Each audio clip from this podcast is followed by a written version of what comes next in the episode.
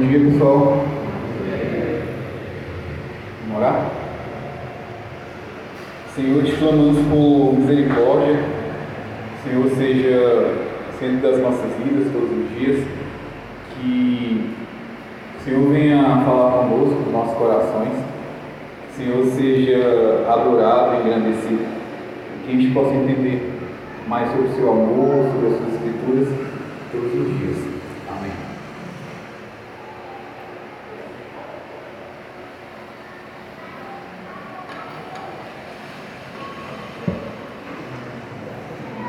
Aos visitantes, bem-vindos, tá? Nossa humilde casa. Queria que você abrisse sua Bíblia em Lamentações, capítulo 5. Para vocês entenderem um pouco mais, a gente está numa série de sermões e lamentações, né? uma temática Lamentos e Esperanças. É... E hoje a gente vai finalizar Lamentações capítulo 5. Certo?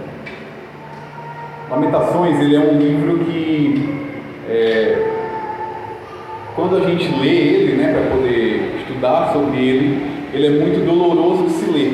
Né? Então, tanto eu quanto os meninos, né, o Alisson e o Luiz, eles percebem que a leitura de Lamentações é uma leitura dolorosa, né?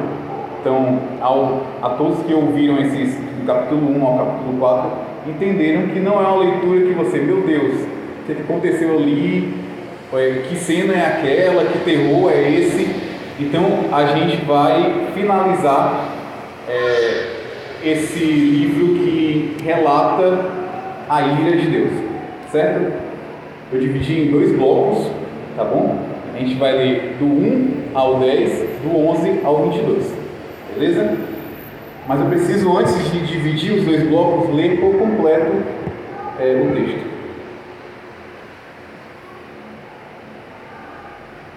Lamentações capítulo 5. Lembra-te, Senhor, do que aconteceu conosco e vê como fomos humilhados. Nossa herança foi entregue a estranhos e nossas casas a estrangeiros. Somos órfãos e já não temos pai e nossa mãe ficou viúva. Temos de pagar pela água que bebemos, e até a lenha nos custa caro. Os que nos perseguem estão bem perto. Estamos exaustos, mas não nos deixam descansar. Ao Egito e à Síria nos sujeitamos para conseguir alimentos e sobreviver. Nossos antepassados pecaram e já morreram, e nós recebemos o castigo que eles mereciam escravos se tornaram senhores, não restou ninguém para nos resgatar. Arriscamos a vida à procura de alimentos, pois a violência tomou conta do deserto. A fome nos escureceu a pele, como se tivéssemos sido queimados no forno. As mulheres de Sião e as moças da cidade de Judá são violentadas por nossos inimigos. Os príncipes são pendurados pelas mãos. Os idosos são tratados com desprezo. Os rapazes são levados para trabalhar nos moinhos. Os meninos cambaleiam sob os pesados fardos de lenha. As autoridades não se sentam mais à porta das cidades. Os rapazes não tocam mais música. A alegria desapareceu de nosso coração. Nossas danças se transformaram em pranto. A coroa caiu de nossa cabeça que é aflição por causa de nosso pecado. Verso 17. Nosso coração desfalece, nossos olhos se embaçaram de lágrimas, pois o Monte Sião está desolado, tornou-se morada de chacais. Mas tu, Senhor, reinas eternamente, teu trono permanece de geração em geração. Porque continuas a te esquecer de nós, por que nos abandonastes por tanto tempo? Restaura-nos, Senhor, e faz-nos voltar para ti. Devolve-nos a alegria que tínhamos antes. Ou será que nos evitasse completamente? Ainda está irado conosco?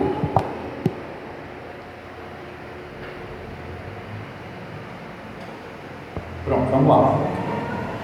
A gente vai dividir o texto em dois blocos, tá certo? A gente vai entender é, o que está se passando e o que é essa súplica, certo? Capítulo 5 vai relatar uma súplica por restauração. A gente entendeu durante todo o livro é, que a ira de Deus se estabeleceu sobre, sobre Israel, que a ira de Deus é, veio como uma sombra e tudo que eles tinham eles perderam e toda a alegria que, é, que a, grande, a grande Sião tinha virou tristeza.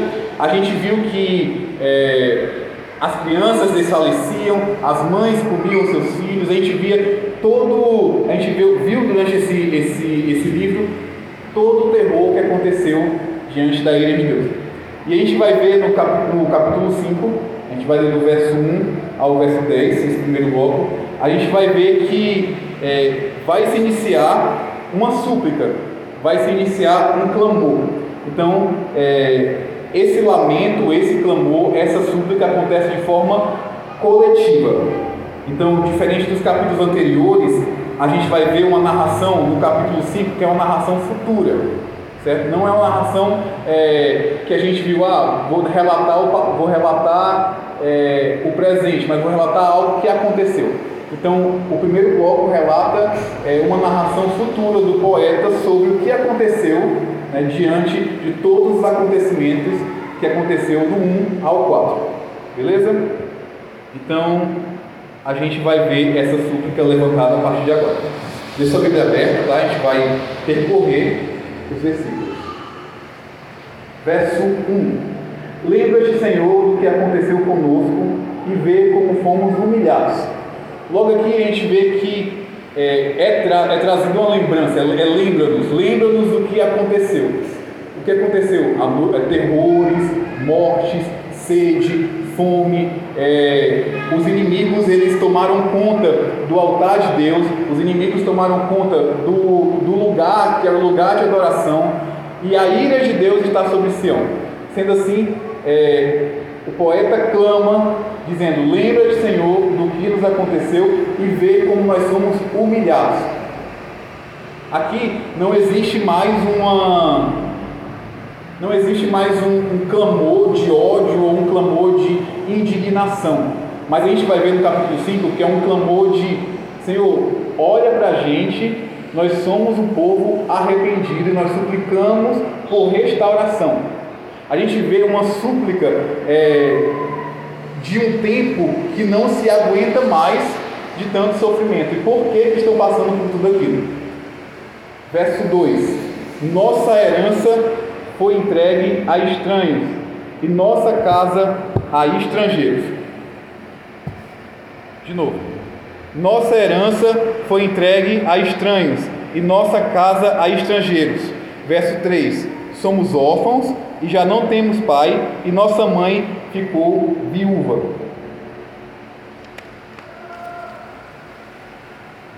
A gente vê uma, uma, uma contradição, na verdade não é uma contradição, é um paralelo muito grande no verso 2, quando ele fala assim: ó, Nossa herança foi entregue a estranhos, e nossa casa a estrangeiros.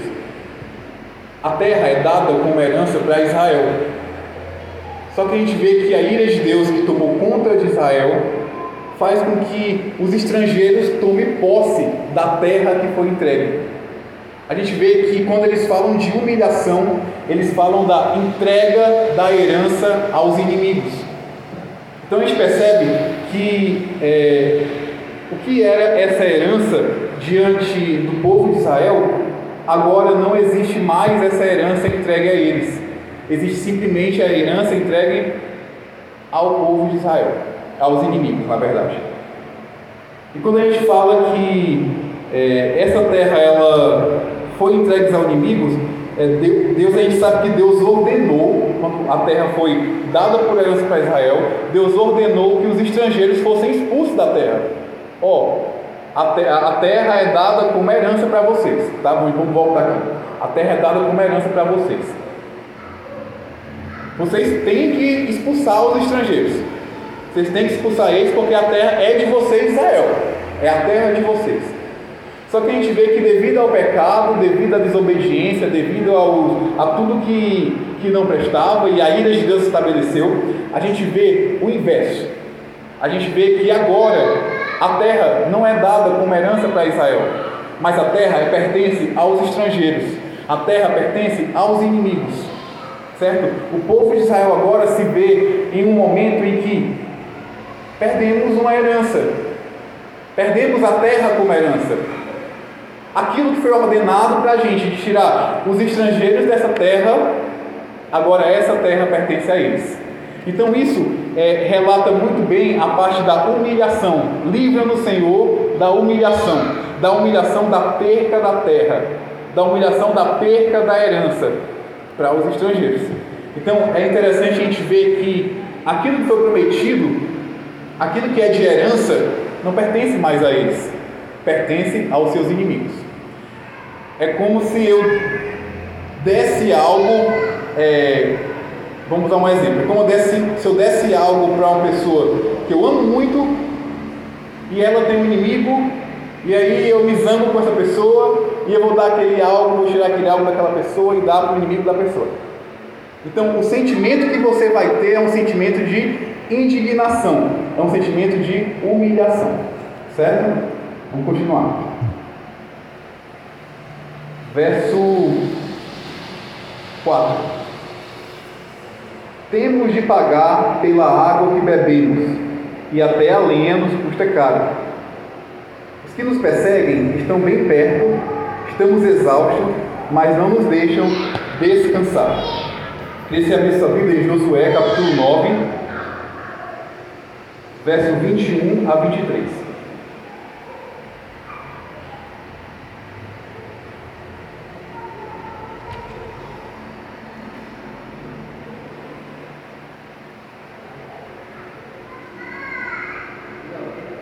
Josué capítulo 9, a gente vai do verso 21 ao 23.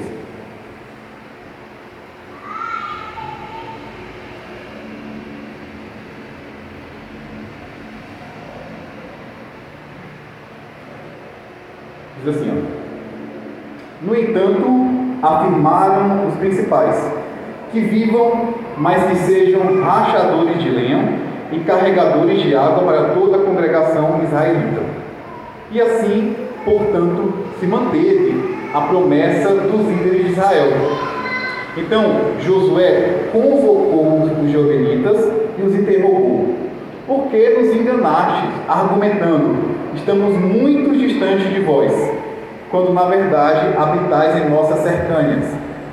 Agora, pois, sois malditos e jamais cessareis de ser escravo trabalhando de sol a sol como rachadores de lenha e carregadores de água na casa do meu Deus. Certo?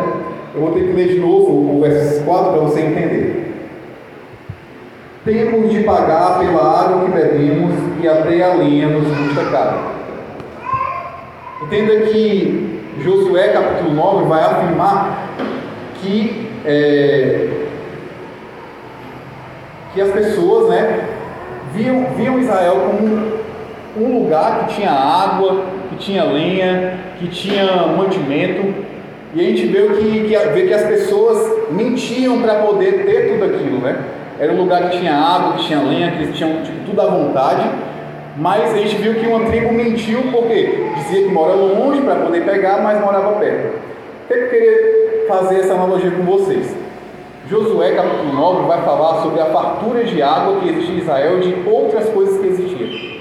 Só que a gente vê diante a ira de Deus que não existe também mais isso. Não existe mais. A gente vê que o que tem aqui é simplesmente que eles têm que pagar pela água, pagar pela lenha, pagar pelo que eles bebem, sendo que eles tinham isso em fartura e que as pessoas que vinham para poder serem carregadas, né, para recarregar, questão de água, questão de lenha. Então a gente vê novamente, mais uma vez, né, esse, essa perca, né, essa perca de algo que eles tinham, essa perca de algo que eles possuíam.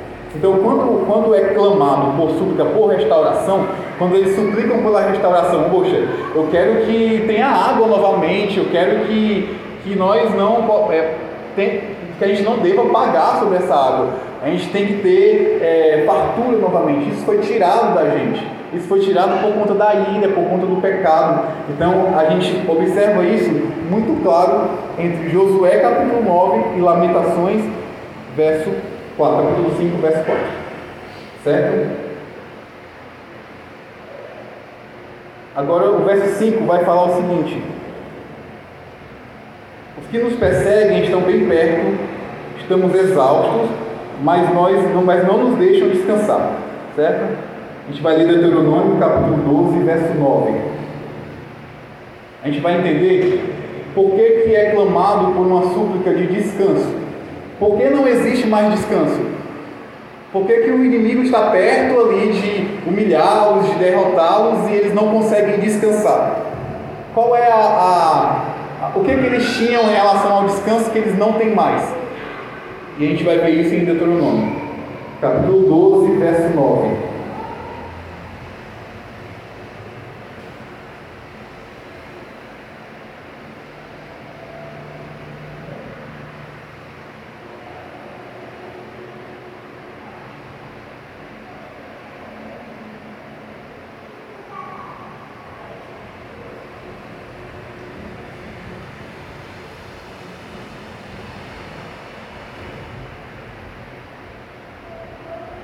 Diz assim, ó, portanto, ainda não entrastes ao lugar de descanso, e a herança que vosso Deus vos está recorrendo. Certo? Ou seja, a herança do descanso em Deus foi dada para o povo de Israel. Quando nós estamos com Deus, nós descansamos. Quando nós estamos em Deus, nós repousamos. Mas a partir do momento que a gente é, se separa disso, não há descanso. Não há descanso, porque nós não estamos em Deus. O coração arrependido, se ele não se arrepender de forma genuína, ele não está em Deus. Sendo assim, não existe o descanso, não existe o descansar. Então, esse afastamento é tão grande que eles não conseguem descansar perante a vida dos inimigos. A gente não vai ver um sono tranquilo, a gente não vai ver mais é, energias recarregadas para trabalhar, é, descanso para poder fazer as coisas com excelência, porque não existe mais o relacionamento com Deus. Certo? Verso 6: Ao Egito e à Síria nos sujeitamos, para conseguir alimentos e sobreviver. Mais uma vez, mais um relato de que eles teriam que ir atrás de alimentos, teriam que ir atrás de mantimentos, que era algo que eles tinham e não tem mais, devido à ira de Deus, devido ao pecado. Quero que você entenda o que é que um povo perde em relação ao seu pecado, ao pecado que não tem o arrependimento. Eu quero que você entenda, é, eu quero que você não olhe somente por sofrimento dessas pessoas, mas eu quero que você repare e entenda o que é que se perde em relação ao pecado, certo? Verso 7. Nossos antepassados, nossos antepassados pecaram e já morreram. E nós recebemos os castigos que eles mereciam. Queria que você abrisse sua Bíblia em Ezequiel, capítulo 18. A gente vai ler 19 e 30 para a gente poder entender sobre a questão dos antepassados que pecaram e o porquê que, se realmente é, as pessoas da, da, da, atualidade daquela época, não, os filhos, elas ainda recebiam é, consequências do pecado de seus pais, certo? Então a gente vai ler Ezequiel capítulo 18.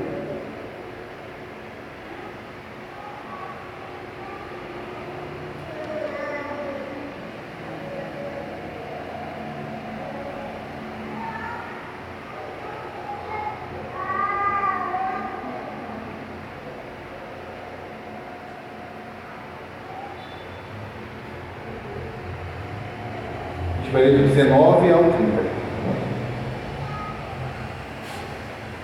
Eu vou ler Ezequiel 18 só para a gente poder entender se realmente é, os filhos pagam pelos pecados dos pais. Né? Se passa isso de geração para geração.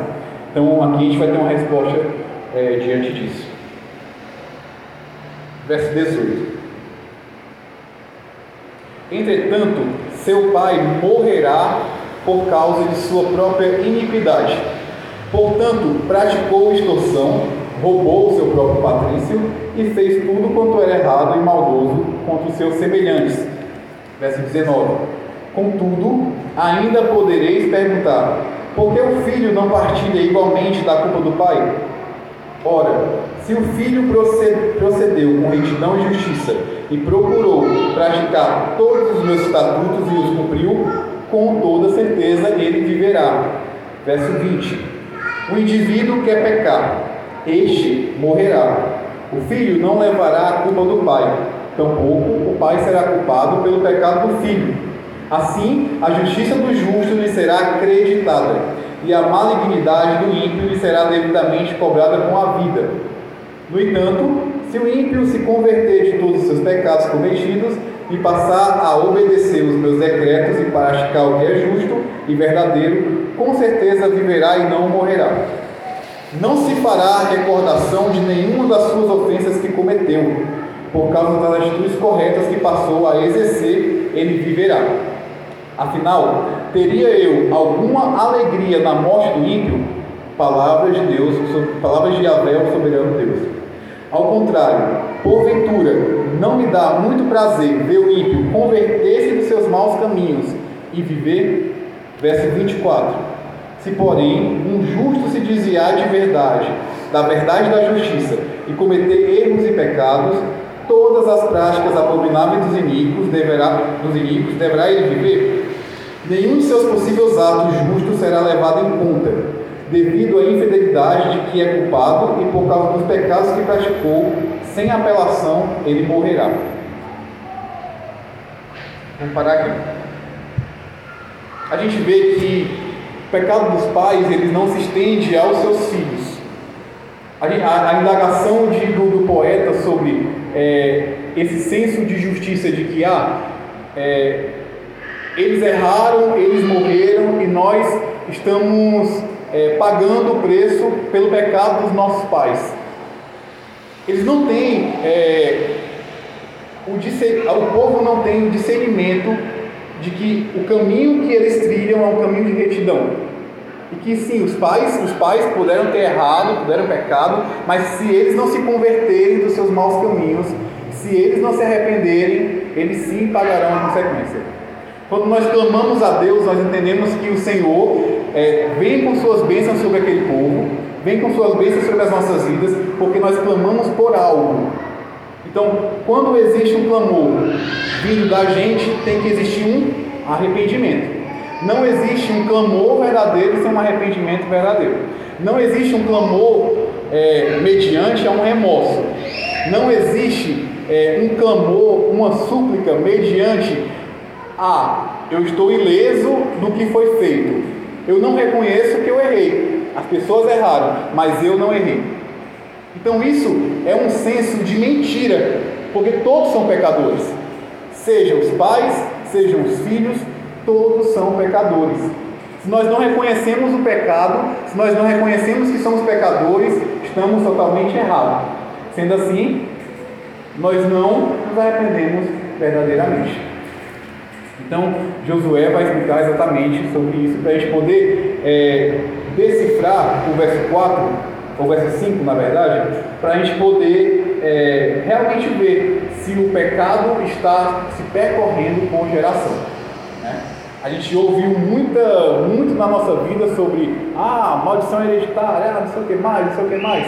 Sendo que a gente tem que entender que nós todos somos seres humanos que pecam. Mas cabe a nós buscar o arrependimento verdadeiro. Certo? Lamentações, todo, todo livro de Lamentações vai se rodear em uma coisa: arrependimento. Não tem para onde correr.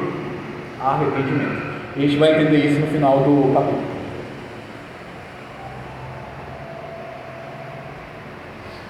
Verso 9. Arriscamos a vida à procura de alimento, pois a violência tomou conta do deserto. A fome nos escureceu a pele, como se tivéssemos sido queimados no forno. A gente vai ver que no verso 9 verso 10 vai falar sobre a desnutrição do povo. Que realmente eles estavam passando fome. Eu não sei, agora eu vou, vou deixar um, uma indagação para você responder, porque eu não sei. Quando, quando eu estou com fome, eu não sei se é por causa da gastrite, né?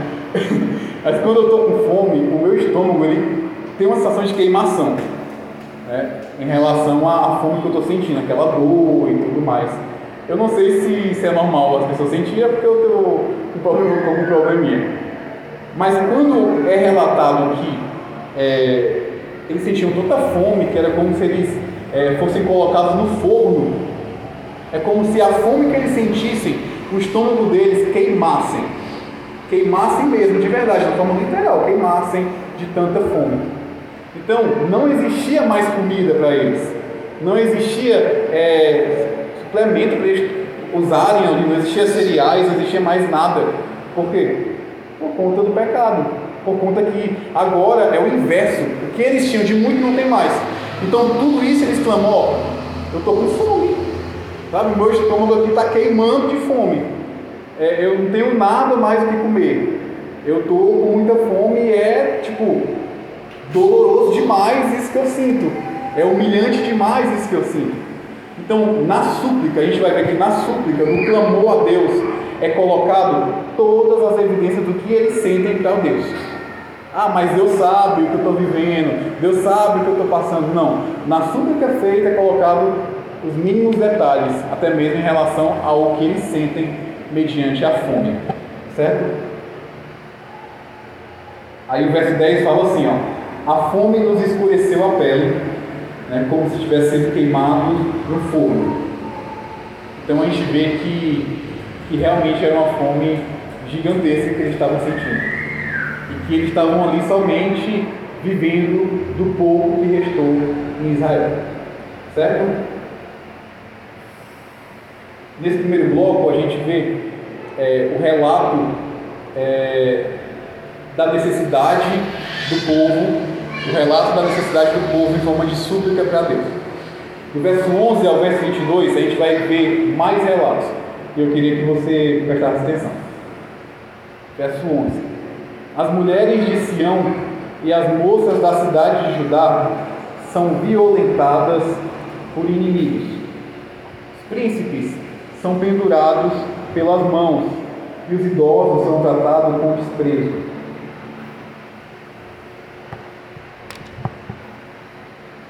As mulheres de Sião, elas estavam sendo violentadas pelos inimigos, certo? Os inimigos estavam violentando as mulheres de Sião a virgindade, né, a, a, a mulher ser pura, era uma questão de honra né, para aquelas mulheres. E a gente estava vendo, mediante tudo isso, que elas não estavam mais é, mantendo a questão da virgindade, mas estavam sendo, infelizmente, é, violentadas pelos estrangeiros, pelos inimigos que estiveram naquela terra, violentadas à força. Então a gente vê que isso estava acontecendo e que essa questão da honra estava sendo retirada das mulheres, certo? Outra coisa que a gente vê no verso 12 é a questão da tortura, é a questão do enforcamento. E essa tortura causa vergonha. Quando a pessoa é torturada, quando a pessoa é enforcada, ela automaticamente se coloca no lugar de vergonha, certo? Então, quando a Bíblia fala que é, os príncipes são pendurados pelas mãos, e os idosos estão tratados com desprezo, né? A gente vê que esse desprezo, essa tortura era sinal de vergonha para aquele povo também. Certo? Verso 13. Os rapazes são levados para trabalhar nos moinhos. Os meninos cambaleiam são os pesados fardos de lenha. Quando a gente fala sobre moer alguma coisa, a gente sabe que moer alguma coisa é um trabalho árduo.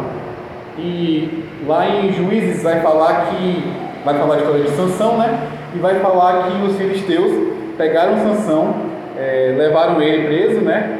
E lá eles furaram os olhos de Sansão e Sansão tinha que moer os cereais. Então, a questão do moer os cereais é um trabalho árduo, né? Que Sansão já estava com seus cabelos cortados, ele não tinha força para moer aqueles cereais.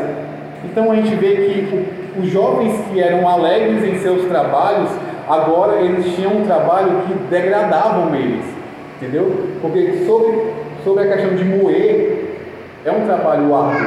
E antes eles tinham a alegria de trabalhar, a alegria não existe mais em Israel, a não ser a tristeza, a não ser a perca da vontade de fazer alguma coisa. Então, essa questão do moer também é um trabalho que vai é, degradar e que vai trazer a consciência para esses jovens de eu não tenho mais ânimo para trabalhar, eu não tenho mais alegria para trabalhar, porque a tristeza se instaurou nesse lugar. Verso, verso 14. As autoridades não se sentam mais à porta das cidades, os rapazes não tocam mais música, a alegria desapareceu de nossos corações. Nossas danças se transformaram em pranto. Quando é falado sobre a alegria da dança, é, a alegria do louvor, a alegria de cantar, a gente vê que os jovens, na época que Israel estava santo, eles eram felizes e demonstravam é, a adoração, demonstravam a sua alegria através do cântico, através da dança. E a gente vê que tudo agora é diferente porque não existe mais a tranquilidade para esses jovens, não existe mais a alegria. Então, se os jovens externavam alegria através de dança, através de música, agora eles externam a tristeza através do seu sofrimento. Certo? Então, é muito, é, eu sei que é muito doloroso a gente ler um capítulo onde pessoas tinham algo e perdeu esse, esse algo devido ao pecado. Mas a gente tem que ver é, esse paralelo, né? Se antes eles externavam alegria em danças, se antes eles externavam a alegria em, em música, agora eles externam a alegria em tristeza. Verso 17. Nosso coração desfalece, nossos olhos se embaraçam de lágrimas. Mais uma evidência da tristeza. Não tem mais música, não tem mais dança, tem lágrimas, né? Tem, tem desfalecer, o, o sentimento de você não querer mais fazer nada. Entende? Esse era o sentimento que estava ali com o povo de Israel. É um sentimento de que é, não tem motivo para alegria. Não tem motivo para externar essa alegria, a não ser as lágrimas que externam a tristeza. Então, se os risos de alegrias que eles tinham antes, né, os sorrisos de alegrias que eles tinham antes, não existe mais, só existe as lágrimas, a tristeza e o choro. Verso 18. Pois o monte Sião está desolado, tornou-se morada de chacais Aqui a gente vê que o poeta ele faz novamente uma comparação ao capítulo 1, que é o capítulo que o Azul pegou, né? Que é sobre que, que o Monte Sião estava desolado, que a ira de Deus estava sobre toda Sião. Então, é, o poeta ele faz novamente essa alusão. Então, ele traz novamente essa questão de que tudo está desolado. Para encerrar, a gente vai ler verso 19 20, 21 e 22. Mas tu, Senhor, reinas eternamente, teu trono permanece de geração em geração. Por que continuas a esquecer de nós? Por que nos abandonaste por tanto tempo? Restaura-nos, Senhor, e faze-nos voltar para ti. Devolve-nos a alegria que tínhamos antes. Ou será que nos rejeitaste completamente? Ainda está irado conosco a gente vê que diante a tudo que aconteceu nesses quatro capítulos que a gente estudou, a gente vê que a soberania de Deus, a majestade de Deus, não é colocada de maneira alguma como segundo plano. E a gente vê que ele fala isso, ó, Tu, Senhor, reina eternamente. O teu trono permanece de geração em geração. A gente vê que em meio a todo esse sofrimento, Deus continua sendo Deus. Deus continua com sua majestade, Deus continua com sua soberania. E aí o poeta indaga várias vezes se Deus esqueceu deles, se ainda vai haver é, uma restauração. E o capítulo, né, o livro, poderia terminar com um final feliz ou com uma resolução, certo? Mas ele termina o seguinte: ele termina com indagação, né? Será que nos rejeitastes completamente? Será que ainda está irado com a gente? Então, o, o, o livro termina com essas duas indagações. O povo sabia que eles estavam errados. O povo sabia que estavam em pecado. Eles tinham consciência de que eles precisavam se converter. O texto vai falar sobre isso. É, Converte-nos para que venha a restauração. Mas a gente precisa entender que esse converter parte de um princípio de restaurar. Eles queriam se converter dos seus maus caminhos, mas no mesmo ponto eles queriam trazer a restauração para tudo aquilo que eles tinham. Então, restaura-nos, converte-nos. Nós precisamos ter aquilo que a gente tinha de volta. Mas aí entra uma questão para a gente, como aplicação pessoal, que é a seguinte: